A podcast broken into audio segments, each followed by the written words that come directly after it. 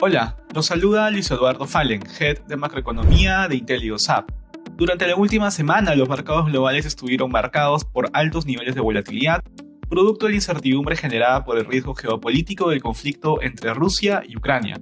Los inversionistas han estado atentos y evaluando cada declaración y decisión al respecto, lo que se ha internalizado en los mercados a través de refugiarse en activos menos riesgosos, tales como el oro, que se acerca a un alza de 6% en lo que va del mes de febrero. La tensión se mantendrá durante la próxima semana con la reunión en Europa entre el secretario de Estado de Estados Unidos y el ministro de Relaciones Exteriores de Rusia.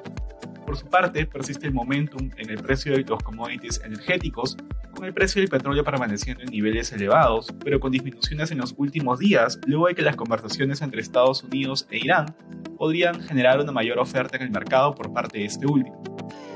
Por su parte, las expectativas por parte de los inversionistas acerca del ajuste monetario de la Fed continúa beneficiando a las empresas de tipo value por sobre las del tipo growth.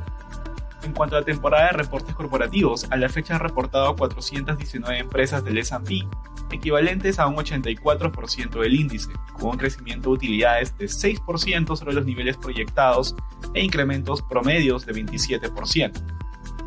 Además, destacó el caso de algunas empresas como Kraft, cuyas ganancias superaron las estimaciones impulsadas por los aumentos de precios que permitieron compensar los mayores costos. Además, Airbnb asistió a una ola resurgente de infecciones por COVID-19 y proyectándose a este año aún mejor que antes de la pandemia. En el caso del Eurostock 600, ha reportado 258 empresas correspondientes al 57% del índice, con un crecimiento promedio de utilidades de 90%, impulsado por el sector energético, inmobiliario, consumo discrecional y de materiales.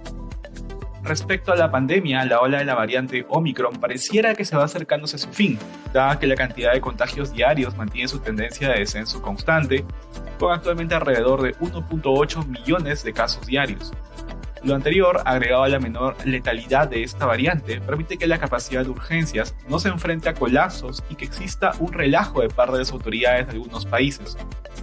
Esta semana, Alemania anunció un plan de tres etapas con el fin de reducir las restricciones que finalizaría el 20 de marzo. Por su parte, se debe seguir atento a cómo evoluciona la subvariante de Omicron en caso de implicar riesgo de repunte de contagios diarios, pero hasta el momento no se ha considerado de mayor riesgo. Cuanto a datos económicos, en Estados Unidos el índice de precios del productor de enero subió 9.7% interanual por encima de las expectativas de 9.1%. Además, el índice de manufactura, Empire Manufacturing de febrero, registró 3.1 puntos, por debajo del consenso de 12 puntos, mientras que las solicitudes iniciales por desempleo de la semana terminada el 12 de febrero fueron de 248.000, por encima del consenso de 218.000. Finalmente, las ventas minoristas y producción industrial de enero subieron 3.8 y 1.4% mensual respectivamente, ambas sobre las expectativas. En la zona euro, el PIB del cuarto trimestre creció 4.6% anual, en línea con el consenso. Por el contrario, la producción industrial de diciembre retrocedió 1.6% interanual, peor al esperado de menos 0.5%. Por su parte, en Alemania, la encuesta de expectativas de situación actual fue de 54.3 y menos 8.1, ambas peor a lo esperado. Finalmente, en Japón, el PBI anualizado del cuarto trimestre incrementó 5.4% trimestral, por debajo del consenso del mercado, que esperaba un avance de 6%.